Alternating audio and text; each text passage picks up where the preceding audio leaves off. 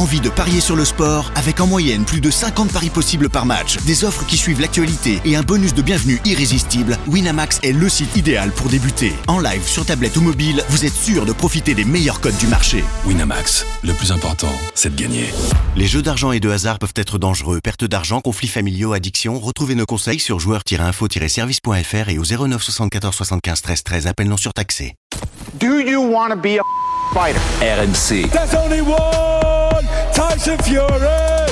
Fighters Club. I'd like to take this chance to apologize to absolutely nobody. Alexandre Herbinet. I am the greatest. Bonjour à toutes, bonjour à tous et bienvenue dans la 68e livrée du RMC Fighter Club, une édition qui va revenir sur un combat extraordinaire et c'est un euphémisme qui a eu lieu ce week-end à Las Vegas entre Tyson Fury et Deontay Wilder. Avec nous pour commenter ce combat et le débriefer, Jonathan Macardy, bonjour. Salut à tous. C'est devenu un habitué du, du Fighter Club et on aime l'avoir avec nous, Pierre Amiche, bonjour. Bonsoir à tous, bonjour à tous si vous nous écoutez dans la journée. Il est loin, il n'est pas, il n'est pas dans notre pays, mais bon, il, voilà, c'est c'est un businessman, il travaille. Total. C'est un businessman, il voyage pour la boxe comme pour le reste. Monsieur Souleymane Sissoko, bonjour. Bonjour à tous. Ça faisait près de 20 mois qu'on les avait pas vus, mais l'attente elle a été l'attente elle a mérité ce qu'on a eu au bout parce que c'était un combat extraordinaire. Tyson Fury contre Deontay Wilder. Monsieur Deontay Wilder qui va, qui va au tapis au troisième round, Tyson Fury qui va deux fois au tapis au quatrième, puis qui reprend la main sur le combat. Il envoie Wilder une, nouvelle fois au sol à la dixième reprise et il finit par un chaos fabuleux à la onzième reprise. C'était tout simplement un bonheur pour amateurs de boxe. C'est un sport, je dis souvent, c'est un des rares sports qui me fait ça, mais t'as des papillons dans le ventre avant le combat et t'es presque fatigué à la fin du combat. T'as as, combattu avec eux, quoi, tellement, tellement c'était extraordinaire. Donc si vous étiez pas devant votre écran samedi soir, et j'espère que vous vous rattraperez d'ici là, écoutez bien ce qui s'est passé à Las Vegas.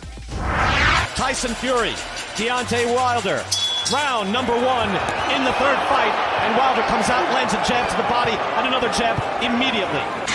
In that, Fury landed a beautiful right hand at the end of the round, but Wilder was really getting the better of it there. Another right hand, and Wilder's back. Down goes Wilder. Fury put him down with the right hand. Gilmore's got to earn his money tonight. And he's got the big guys, so he's doing a lot of pushing right now. Right hand by Wilder. Beautiful shot. Down goes Fury. Whoa! Wilder with the answer. Whoa! Taking supernatural strength. Fury Stay up. throwing it up again, again. And down Oh! Wilder. And that's it. It's over. Yo, you had drama in the first fight. You had drama in the second fight. You got drama in the third fight. Better even than we hoped. Better. Put on my blue suede shoes, baby. Board at the plane. Allez, on, vous- on vous a laissé quelques secondes de la belle voix du Gypsy King qui, comme d'habitude, célèbre ses victoires en, en chantant dans le ring. Donc, victoire de Tyson Fury par KO, vous l'avez compris, et qui était en tête sur les, sur les trois cartes des juges. Donc, de toute façon, il partait pour une victoire à la décision. Encore heureux, Ah, hein. pe- pe- petit, petit clin d'œil au passage. On avait tous les trois donné le bon vainqueur, donc Oui. c'est déjà bien. Il y en a un qui était plus proche au niveau, au niveau du scénario Ah ouais. du résultat, comme pour Usyk Joshua. Mais bon, les gars, c'est un métier, c'est un métier.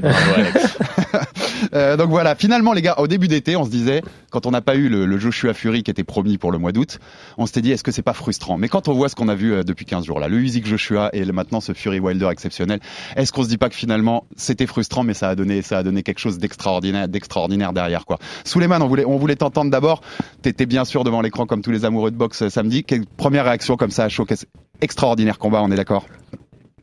Exactement, c'est un combat qui a été extraordinaire. Personnellement, j'ai kiffé.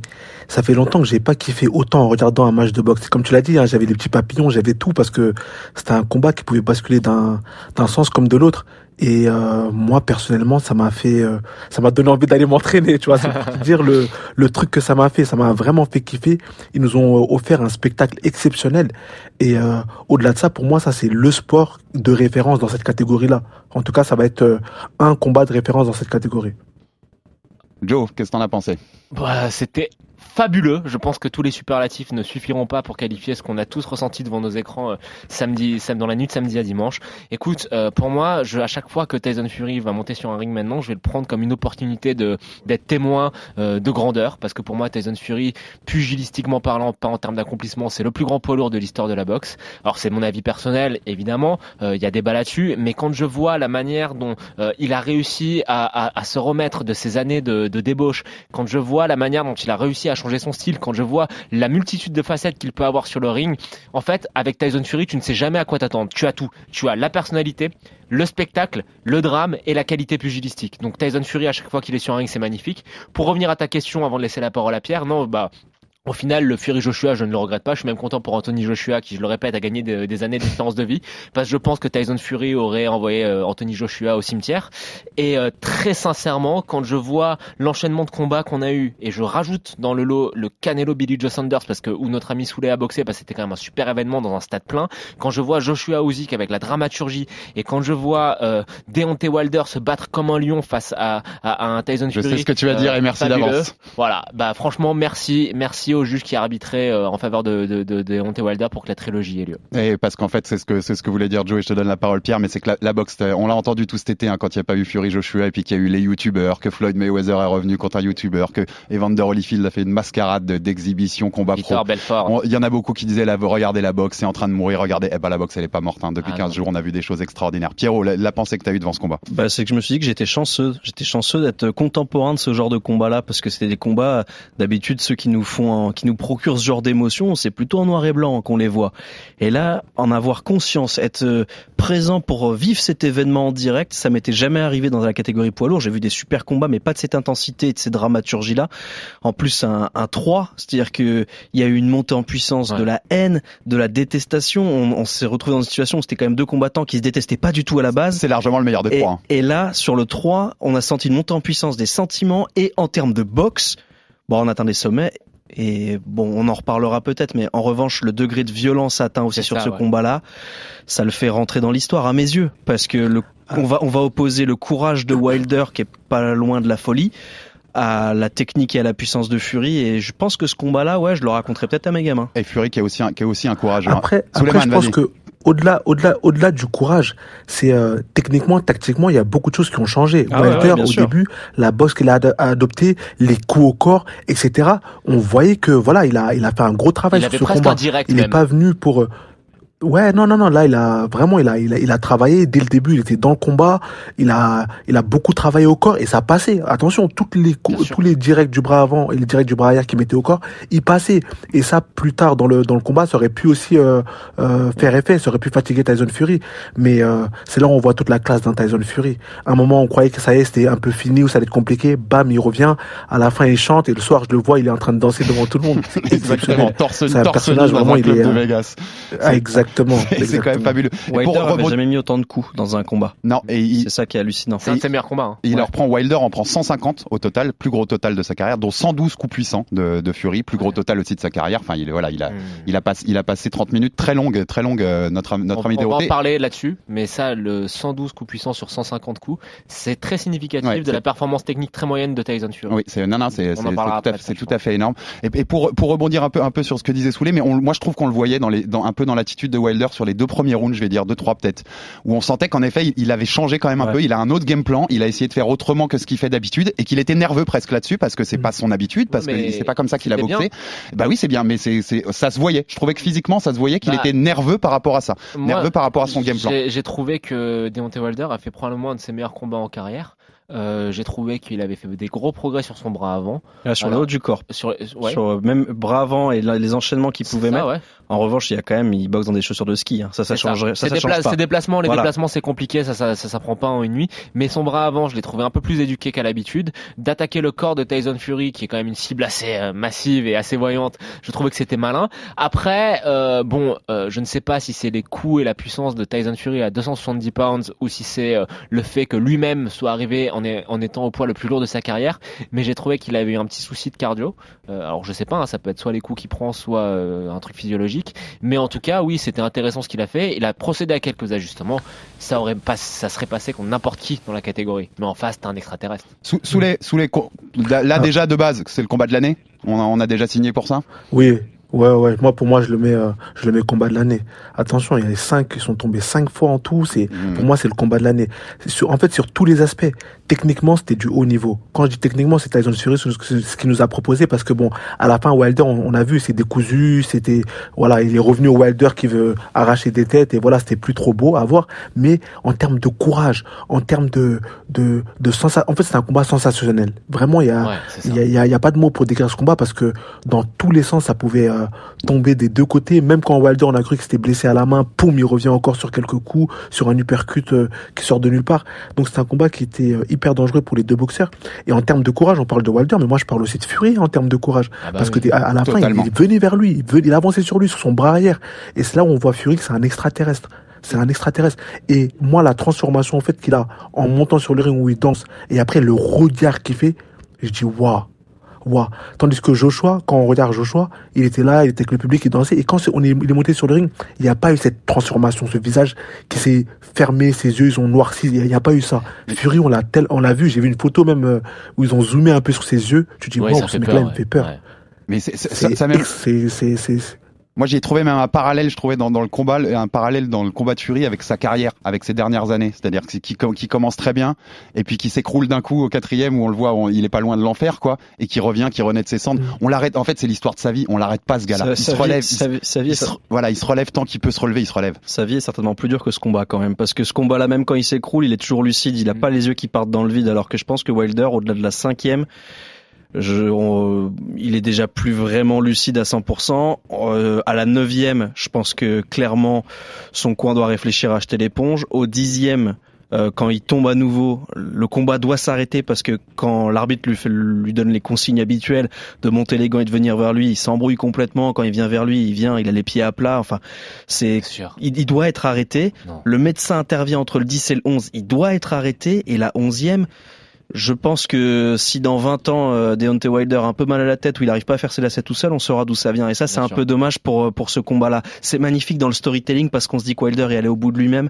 Après, le combat aurait dû peut-être s'arrêter avant. Et ça, c'est, c'est un petit peu dommage parce que la boxe poids lourd doit donner peut-être une meilleure image euh, qu'un simple massacre. Les deux derniers rounds, c'est quand même euh, un, peu, un peu massacre. trop, un peu violent. C'était violent pour lui en effet. Donc pour, pour en parler de Ouais, ce combat et de, de, de- déjà le combat de l'année, même si moi je mets, je mets un petit, une petite piécette sur mon chocolatito Estrada du mois de mars, Ouais, mais bon j'adore les petites catégories et que c'était une, pas mal aussi. C'était une guerre incroyable aussi, avec moins de knockdown, mais une guerre aussi de ouf.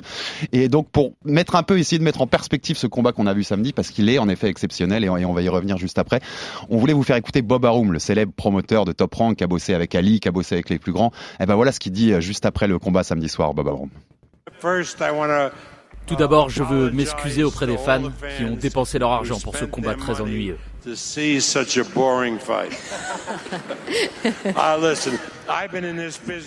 Je suis promoteur dans le milieu de la boxe depuis 57 ans et je dois vous dire que je n'ai jamais vu un combat de poids lourd aussi magnifique que celui-ci.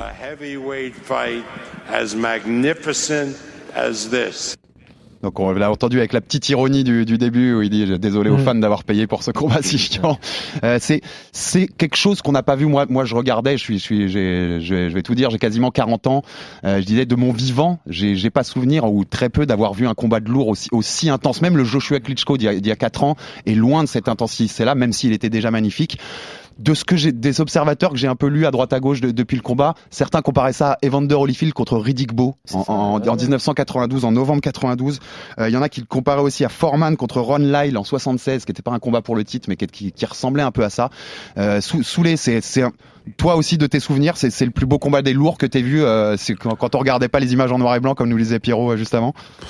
Honnêtement, honnêtement, pour moi, c'est le combat de référence. Je l'ai dit et je le répète, j'en ai pas vu deux comme ça. Oui, il y a eu des combats de référence il y a, il y a, il y a longtemps, il y a très longtemps, mais moi personnellement, celui-là, je le classe en tout cas dans le top 2, si ce n'est le pro numéro 1. Mais vraiment, c'est pas parce que j'ai vécu ça, c'est vraiment parce que c'était c'était c'était fort, c'était fort en sensation. C'était, j'ai dit après le combat, je voulais aller m'entraîner. Je me suis dit, waouh, ces mecs-là, ils m'ont mis un coup de boost.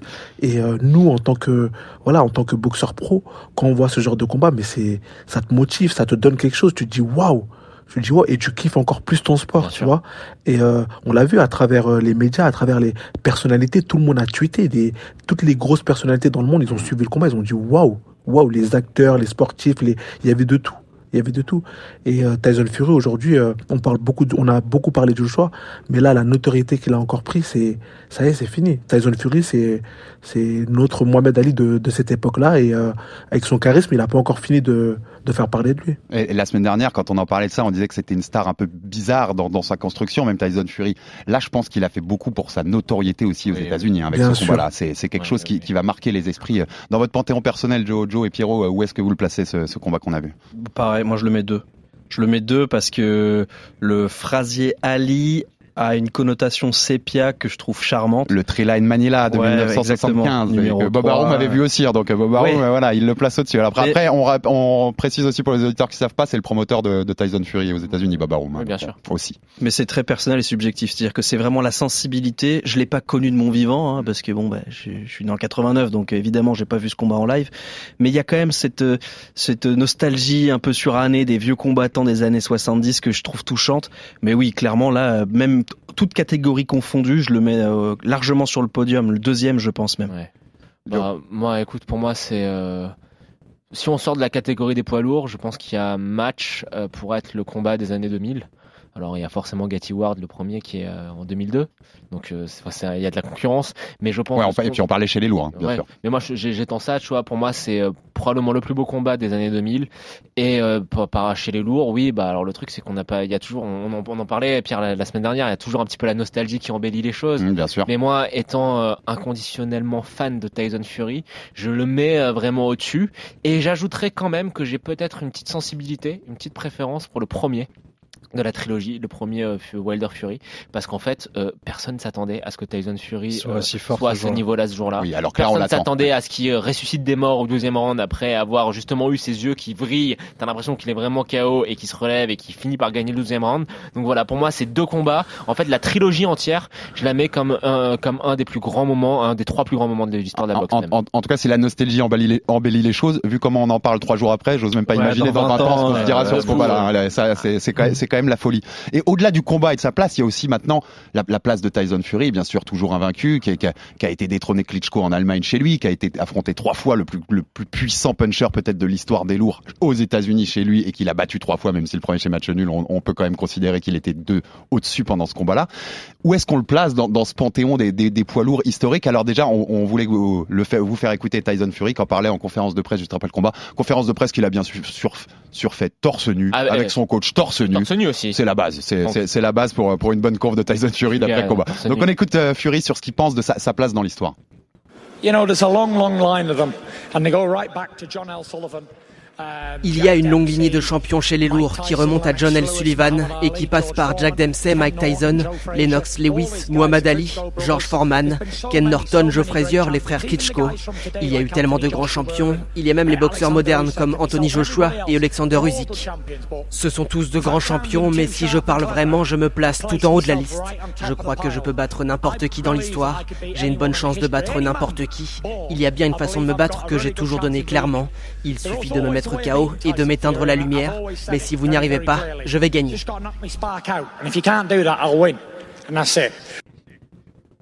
Sous les, sous les quand, quand t'entends un peu Tyson parler, en effet, c'est difficile de comparer les époques. On, on aura toujours du mal. Ça, mais, en mais, fait. mais on le place, on le place sans mettre de classement exact, puisque c'est trop subjectif. Mais on- il, est, il est dans le panthéon, il est, il est dans le top de ce qu'on a, a fait de mieux dans l'histoire des lourds. Ah non, pour moi, pour moi, il est clairement dans, le- dans le panthéon, il est clairement dans le top 3. Après, c'est c'est pas les mêmes époques, c'est pour ça c'est très compliqué de, de comparer pour moi des, des époques différentes. Mais euh, pour moi, oui, on classe dans le dans le top 3, dans le top 2, dans ce que vous voulez, mais il fait partie du panthéon. Pour moi, c'est le c'est le c'est le c'est le summum en tout cas des poids lourds. De, et je parle de l'histoire de A à Z, hein, du début jusqu'à la fin chez les poids lourds. Pour moi, euh, dans quelques années, on parlera de lui si tout se, si tout se finit bien, comme euh, comme un, un Mohamed Ali, comme euh, voilà. Pour moi, il n'a pas encore la notoriété d'un Ali. On, voilà, Ali, on le connaît partout dans le quatre coins du monde. Tyson Fury, là, avec ce combat-là, ça est, ça commence à faire parler de lui de partout. Ça commence à prendre, mais il manque encore quelque chose pour avoir cette notoriété, notamment sur les engagements, des engagements en dehors de la boxe, notamment sur voilà différentes choses qui font que.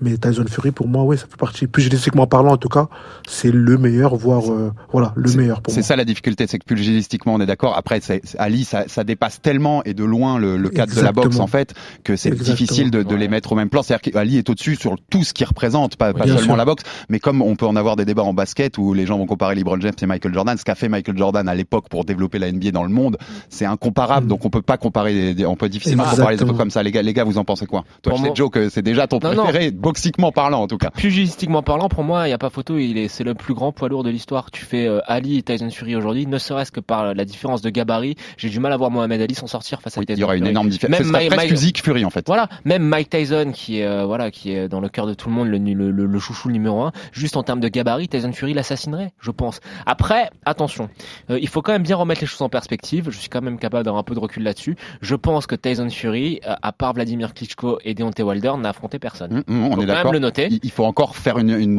on va dire, une Mais suite de. il y a la place. Il y a la place. Il y a beaucoup de poids lourds. Si Tyson Fury termine sa carrière en ayant battu euh, Alexander Usyk et. Anthony Joshua, on, là, il y aura plus de débat et il sera numéro un Ah, tout court. Mais juste, Alex, je pense simplement que en termes de palmarès, il est encore très loin des plus grands.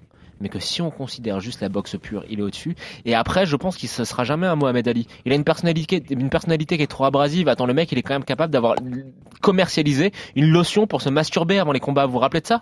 Avant le deuxième combat Ça, c'est fait.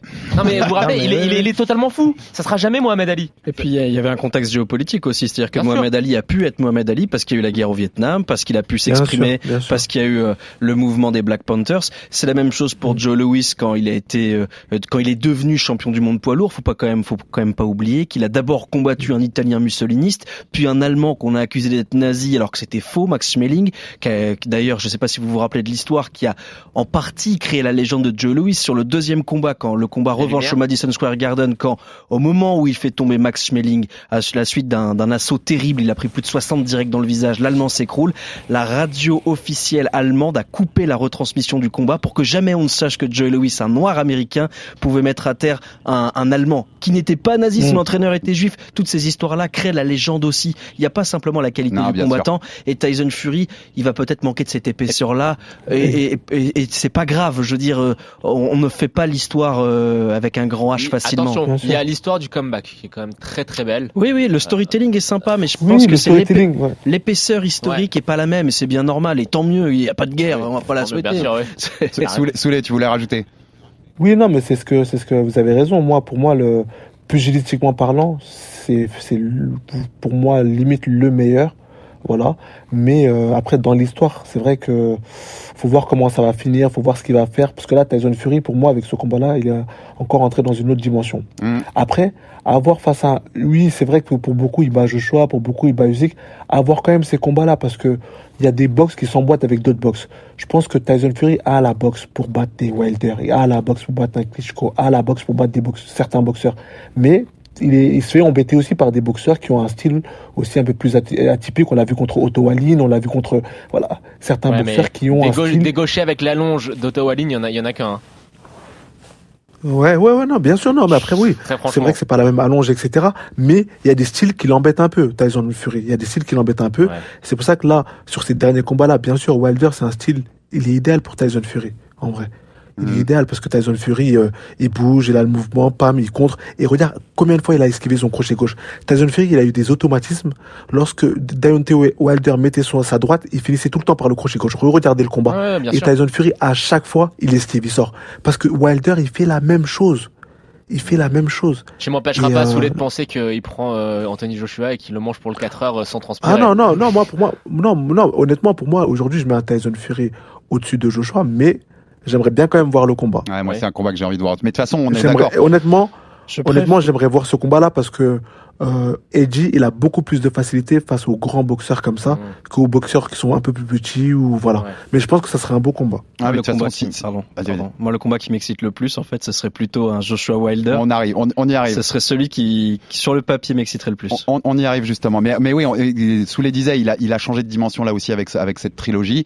Il est rentré un peu dans, dans une autre. Là, il y a, il y a plus de photos, il y a plus de débat ou de quoi que ce soit. C'est, c'est le, pour l'instant le king, le, le roi de la catégorie. S'il bat Usyk derrière, qui bat Joshua dans un grand stade en Angleterre Fini. et qui prend sa retraite avec les quatre ceintures undisputed et, euh, et la ceinture The Ring. Ouais, il y a quand même, il y a quand même beaucoup Ouais. de débats sur ce qu'il aura, ce qu'il aura réussi à porter. Et précision sur ce qu'il disait tout à l'heure, d'ailleurs, comme tu parles de Linéol, quand il cite John Sullivan, c'est que c'est le premier boxeur considéré comme le champion linéaire de l'histoire des lourds. Et comme lui, il se considère comme le champion, il est le Et champion pour c'est linéaire. plutôt le plus important. Voilà, il, il le, il le cite bien entendu. Donc on va, on va passer au cas Fury puisqu'on est dessus les gars avant, avant de passer à la suite pour Wilder. Un peu la suite pour Fury. Dé- Déjà sur ce combat-là, comment vous l'avez trouvé avant qu'on passe sur la suite? Mais il va deux fois au, au tapis quand même au round 4. On, Joe, on se disait en antenne avant, on, on, a un peu peur quand même quand on le voit. Même si sur sa tête, il est toujours conscient, il est tranquille. On va d'ailleurs l'écouter là-dessus, mais ça, il fait un peu peur. Moi, je vais te dire, c'est le, c'est un des plus mauvais combats euh, techniquement de Tyson Fury. C'est Ça a sloppy, été c'est sloppy. hein. spectaculaire parce qu'il a été à la bagarre, il a été au casse-pipe, chose qu'il ne faisait pas avant. Avant, il restait un peu à l'extérieur, il était un petit peu pénible, il faisait in, out, in, out, mais il était, il prenait pas de coups. Là, j'ai trouvé que dans ses attaques, c'était un petit peu, voilà, très frontal. Euh, j'ai trouvé qu'il faisait pas autant de feintes que d'habitude, mais euh, il a fait le spectacle. Alors après, il y a aussi cette longue période d'inactivité due au Covid. Je pense que ça a joué, mais euh, c'était pas le meilleur combat techniquement de Tyson Fury, mais c'était son plus grand combat en termes de cœur et de volonté. Ouais, ça, sur le- les mouvements de tête, en fait, on a l'habitude de le voir beaucoup, beaucoup, Ouais, beaucoup ça. bouger. Euh, Très et- peu de mouvements de tête, et pas- là- moins de feintes que d'habitude. Exactement. Et là, je l'ai trouvé euh, pas, pas monolithique, mais on sentait qu'il avait pris du poids. Et, euh, et c'est peut-être pas le plus grand Fury techniquement, mais euh, dans le dixième, le contre qu'il met, euh, c'est c'est assez exceptionnel parce qu'entre l'esquive d'un coup net et la remise très courte avec beaucoup de puissance. Bon, on sent que physiquement, c'est peut-être pas le meilleur Fury, techniquement, c'est peut-être pas le meilleur Fury, mais ça reste le meilleur tout court. Donc euh, bon, Après, Ouais, après, après, attention, hein, parce qu'aujourd'hui, Tyson Fury, il a changé de, de, de coach. Ce qu'il veut, c'est être beaucoup plus efficace dans ses coups, beaucoup plus il puissant. mal. Et le fait de bouger autant, on, on s'en rend pas compte, mais ça fatigue. Ah bah oui. Ça fatigue. Ça fatigue énormément. Donc plus tu bouges le plus, plus tu fais tous ces mouvements-là, plus à la fin tu, tu sens. Et là, il était un peu plus statique, un peu plus solide, et on l'a vu comment il était beaucoup plus puissant sur ses coups. Euh, les jabs qu'il mettait, je sais pas si vous voyez les jabs, Ouais. la tête de, de Wilder comment elle partait. Donc voilà, après des fois c'est vrai que c'est compliqué lorsqu'on a l'habitude de voir un boxeur qui euh, fait que bouger le bus et là qui est un peu plus statique mais qui fait qui est beaucoup plus puissant et qui fait beaucoup plus mal. Il, s'asseyait plus Voilà. sur ses coups, quoi. Tu le sens. euh. Ah, Exactement. De toute façon, c'était un tronc d'arbre. Donc euh, voilà, est-ce que c'est stratégique? Est-ce que voilà Mais euh, en tout cas, oui, à la fin, bah, il a bien fait tomber, donc euh, Oui. il était très puissant. Et il y a un truc de, sur lequel je voulais vous interroger, les gars. Mais à un moment, dans- sur cette trilogie, il a été mis quatre fois au sol, hein, Tyson Fury, par Deontay Wilder, par Monsieur. J'ai la, la plus grande patate peut-être de l'histoire de la boxe. Et je peux, je peux éteindre la lumière à n'importe qui, n'importe quand. Enfin, c'est, c'est des capacités de, de, de survie et de, et, et de, de récupération qui sont exceptionnelles. Moi, je citerais un Larry Holmes qui est, qui est parmi les lourds, ouais. qui était connu pour ça. C'est en plus même il change. J'ai l'impression, c'est-à-dire qu'il ch- il change la façon dont doit aborder dont Wilder doit aborder son combat parce que Wilder c'est un c'est un mec c'est un puncher. Il termine les combats sur un coup. Un coup, t'es complètement à la rue, il te finit s'il a besoin, mais en général, il le finissait en un besoin, coup. Là, là, t'as besoin de revenir en fait. T'as besoin d'aller, même si tu l'as mis knockdown, et ben il se relève l'autre. Bien sûr. C'est, il se relève et il revient et il faut le finir. Et là, Wilder, tu sentais même dans ses yeux, que c'est pas un finisseur Wilder, c'est, un puncher. Et donc il avait cette difficulté, mais je voulais voilà vous Ouais. entendre sur ses sur ses capacités de récupération et de et de survie. de- Ce qu'on disait tout à l'heure, en fait, Ty- Tyson Fury, tu l'arrêtes pas quoi. C'est ce, qu'il a dit. C'est ce qu'il a dit dans son sonore, c'est que c'est facile de le battre, il faut le mettre KO, mais personne n'y arrive. Et quand on voit que Wilder il se casse les dents, moi je, je, je me mets à la place de Deontay Wilder deux secondes. J'ai la plus grosse droite du monde, je te touche quatre fois et tu ne finis pas le combat. Ah c'est terrible, c'est terrible parce qu'il a pas l'habitude. Et Fury, ouais, il, il a un bon menton, il a une capacité de récupération et même il est, il est toujours lucide, sauf euh, sur euh, le douzième du premier, combat, ouais. Où là on sent que Il voilà, il se réveille, c'est un truc de fou. ouais, il y est plus et il revient.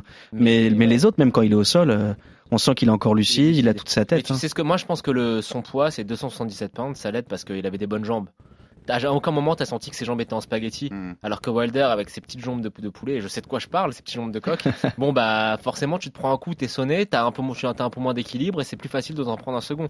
Je pense qu'à 270 pounds c'est un, c'est un tank, c'est juste un tank et que c'est impossible de le mettre KO. En, en tout cas, c'est, Hall of Fame euh, dé- déjà réservé. Hein. La place au Hall of Fame, elle est, elle est réservée pour Tyson Fury. Sou- Soulé sur ça, quand tu vois la, la- les capacités de, rédax, euh, de, de survie et de, et de récupération d'un, Fury, en tant que boxeur, t'es impressionné? Bien sûr, bien sûr, t'es impressionné. Et puis moi, je me mets à la place de, de Wilder. Hein, lorsque je fais euh, tomber le mec, il se relève, je le refais tomber, il se relève, et il est toujours là, il est toujours présent. Je commence à me poser des questions. Je me dis, mais là, oui, c'est quoi? C'est un, ovni? C'est quoi? Qu'est-ce qui se passe? Euh, Qu'est-ce que je voilà, dois faire non, mais tu te poses, tu te poses beaucoup de questions. Hein, ça, ça, ça travaille aussi. Après, euh, après, ouais, il a des capacités euh, exceptionnelles. Et lui, c'est dans la tête, c'est comme ça. et Ça, on l'apprend pas. Il y a des boxeurs, c'est comme ça, c'est chez eux. Lorsqu'ils prennent un coup, ils tombent, ils se relèvent et ils sont, ils sont encore présents. Au contraire, ça leur donne euh, encore plus de niaque. C'est comme ça. Et il a bien dit en conf qu'il était jamais, il est jamais à la rue, quoi. Il est toujours conscient. Il y a pas, il a pas un moment où il se sent vraiment Bien sûr. partir, même s'il prend une, une, qui prend dans la tempe là pour le premier knockdown, ça, ça le déséquilibre. Ouais. C'est l'équilibre qu'on perd un peu comme Joshua contre Ruiz en lui arrache la 2019, tête, le premier au Madison Square Garden. Et ça peut totalement te sortir d'un combat mais il réussit à rester dedans. Et je voulais juste vous citer parce que ça résume Fury, c'est Ralph Wiley, un grand journaliste US de boxe qui, qui parlait à l'époque de George Foreman et qui disait il est pas normal, il a jamais été normal. Et ça, c'est Bah, Tyson Fury. En fait. C'est. Tyson Fury. c'est- Il faut pas. Nos standards, ils sont différents avec Tyson Fury. Pour finir sur Fury, les gars, la suite. Qu'est-ce qu'on veut voir? Il, a un, challenger obligatoire de la WBC qui est Dillian White, qui doit d'abord battre Otto Wallin le 30 octobre pour que le combat se fasse. S'il gagne, la WBC donnera le mandatory euh, obligatoire. Donc ça, se fera sans doute en Angleterre et sans doute dans un stade d'ailleurs, parce que euh, White, euh, White Fury, ça peut se faire dans un stade. Qu'est-ce qu'on veut? On veut voir ça ou on veut voir direct Usyk ou même si Usyk, on rappelle, il aura une revanche contre Anthony Joshua qui a activé sa clause? Je pense qu'on veut tous voir Tyson Fury Alexander Usyk, mais je pense que Dylan White n'a pas du tout gagné d'avance face à Otto Wallin. C'est quand même quelqu'un avec une allonge hors du commun, qui est gaucher, qui est très euh, ennuyeux. Donc euh, moi j'attends de voir. Pour moi, c'est loin d'être fait, mais si Dylan White bat, bat Otto Wallin, ouais, j'aimerais bien voir ça parce que c'est un combat qui, qui chauffe un petit peu depuis de plusieurs années, quoi. Puis moi j'aime bien respecter euh, les challengers. C'est il y a, il y a des règles, euh, tout le monde les accepte en acceptant les ceintures.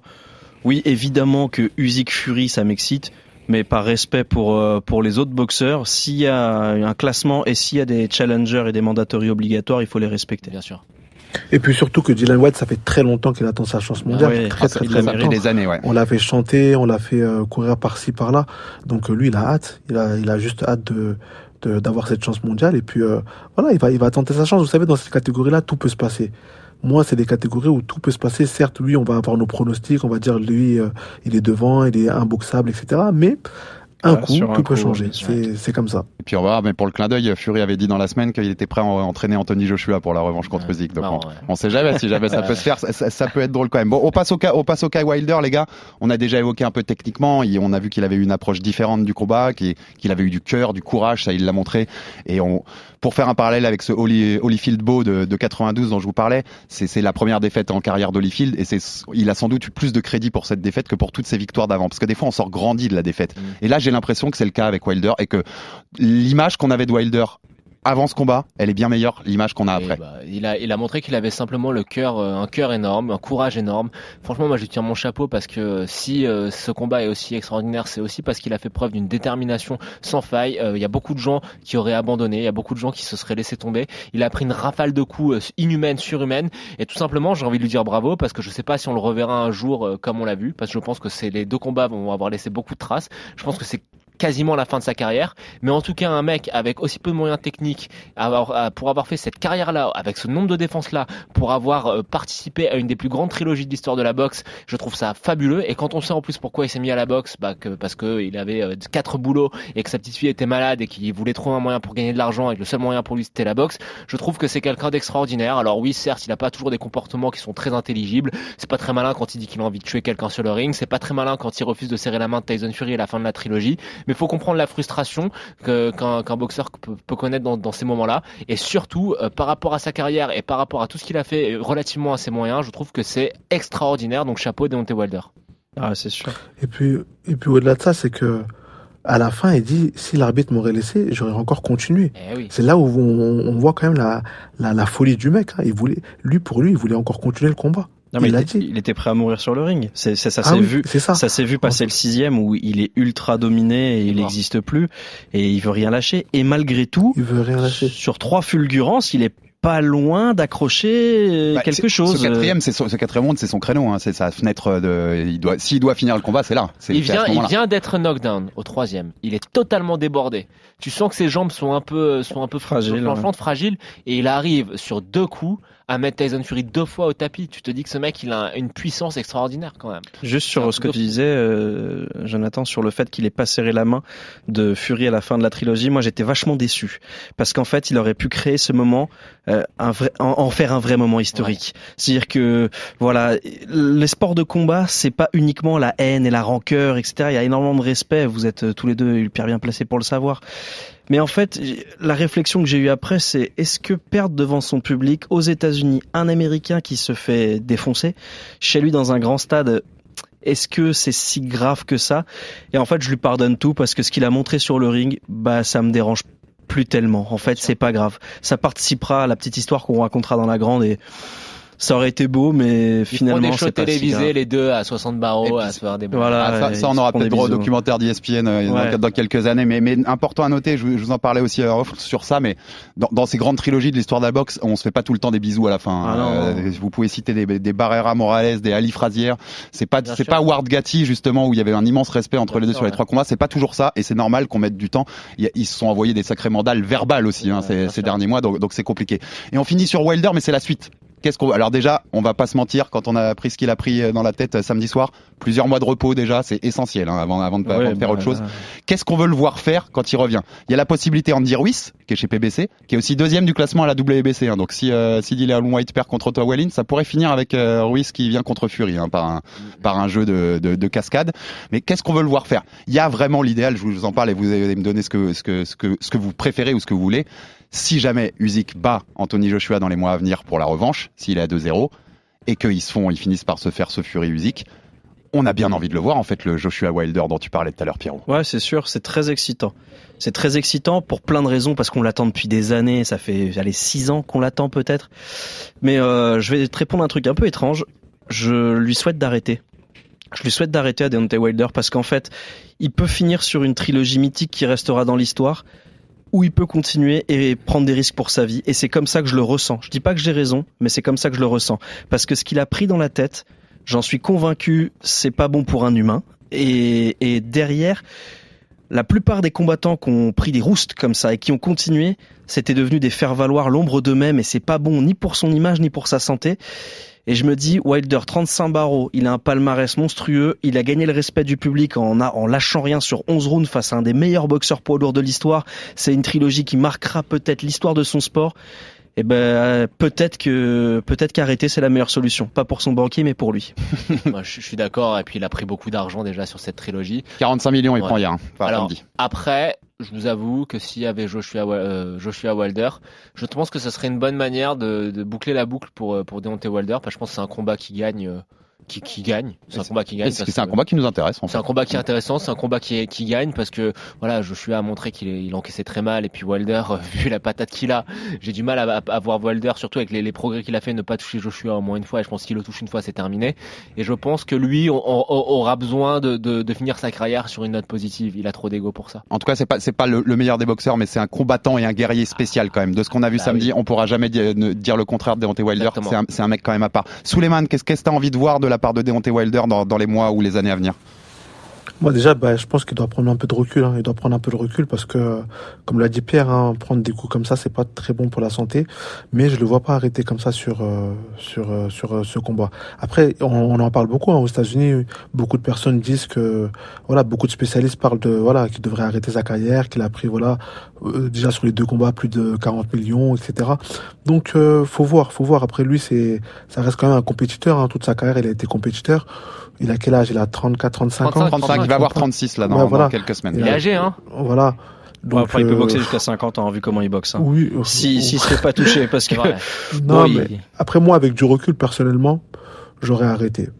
J'aurais arrêté, pas, non pas que il arrête sur une défaite, c'est frustrant, non. Pour moi, cette défaite, elle a fait aussi grandir, parce qu'il a montré à tout le monde le courage qu'il avait, il a montré, il a, il a eu beaucoup de crédit. Beaucoup de personnes qui ne le respectaient pas l'ont respecté avec ce combat-là. Il n'a pas gagné, mais il a eu le respect de beaucoup. Et regardez quand il descend du ring. Il est ovationné. Il est- il est applaudi quand même par le ovationné. public. Eh oui, eh oui. Totalement. il est totalement. ovationné. Donc, c'est ça que je dis, il a, eu- il a quand même beaucoup de crédit sur ce Moi, je le vois bien faire. euh, Maintenant- je- Ouais, vas-y, excuse-moi, Soulé. Non, mais maintenant, voilà, moi, j'aurais, j'aurais pris du recul et j'aurais, euh, je pense que j'aurais arrêté euh, sur cette note-là. Moi, pour moi, ce que je lui souhaite, c'est un contrat lucratif, juteux et plein de pognon. C'est un peu, toi dire la même chose, à la WWE. Je le vois bien faire du catch. ça lui irait très Je bien. le vois très bien faire du catch, arriver avec cette mystique du mec qui a le coup le plus puissant. Il se fera de l'argent, c'est que- très bien. Et on fait Fury Wilder 4 dans un, dans un Dans ring de dans catch. un ring de catch, Dans un ring, ça. Bon, en tout cas, les gars, c'est fini. En tout cas, les gars, c'est tombé. Enfin, je l'ai vu passer pendant que pendant qu'on enregistrait l'émission, mais Malik Scott, son coach, il dit bien, on a parlé, il n'y a pas de retraite dans les plans. Donc euh, Wilder, il veut en tout Bon, cas bah, Wilder Joshua alors. à brûle pour point, Ouais. il, il veut il veut continuer en tout cas. En tout C'est cas, son voilà. neurologue qui se frotte les mains maintenant. Bon, je je pense qu'on a fait le tour, messieurs. Messieurs, je voulais juste avant de vous pa- partir vous citer mon petit Doug Fisher de The Ring Magazine. Je vous ai cité plusieurs fois dans ce podcast, mais qui a dit euh, juste après le combat, il y avait des allures de Popeye contre Brutus. Si vous vous souvenez du dessin animé Oui, Popeye, et c'était vraiment ça, les deux gros Mm. gars avec les muscles qui se mettent des, des grosses Exact. mandales jusqu'au bout. Et le deuxième truc que je voulais vous dire, c'est que quand on a vu une trilogie comme ça et qu'on aime les trilogies de la boxe, donnez-moi Canelo Golovkin 3, même s'ils ont 40, même si Golovkin a trop 40 tard. ans, donnez-moi Canelo Golovkin 3 parce que c'est le genre de Ah, combat. c'est trop tard pour. Golovkin. C'est tard, je sais les gars, mais, ça, mais des troisième combats, il y a toujours une Et ça nous fait rêver. Exactement. rien, à Triple G là. Laissez-moi rêver un peu, laissez-moi rêver sur, sur, sur la boxe de temps en Non temps. mais euh, à- on- à avoir des, des, des trilogies avec Gervonta Davis, Teofimo Lopez, Ryan Garcia, ça oui on peut on pourra en avoir dans le futur. Avant d'avoir des trilogies, il faudrait qu'ils s'affrontent une fois. Message, Oui. message passé, à nos, jeunes, message passé à nos Four Kings, ils ne s'affrontent pas comme les Four Kings. Hein. C'est plus les années 80. Merci messieurs, et on a encore quelques beaux combats avant la fin de l'année à, à présenter, à débriefer. Il va y avoir de, de l'animation dans les rings et comme dans le MMA d'ailleurs, où on reviendra aussi très vite. Il va y avoir beaucoup de choses à dire dans les semaines à venir. Merci messieurs et à bientôt. RMC Fighters Club. Envie de parier sur le sport avec en moyenne plus de 50 paris possibles par match, des offres qui suivent l'actualité et un bonus de bienvenue irrésistible, Winamax est le site idéal pour débuter. En live, sur tablette ou mobile, vous êtes sûr de profiter des meilleurs codes du marché. Winamax, le plus important, c'est de gagner. Les jeux d'argent et de hasard peuvent être dangereux. Perte d'argent, conflits familiaux, addiction. Retrouvez nos conseils sur joueurs-info-service.fr et au 09 74 75 13 13. Appel non surtaxé.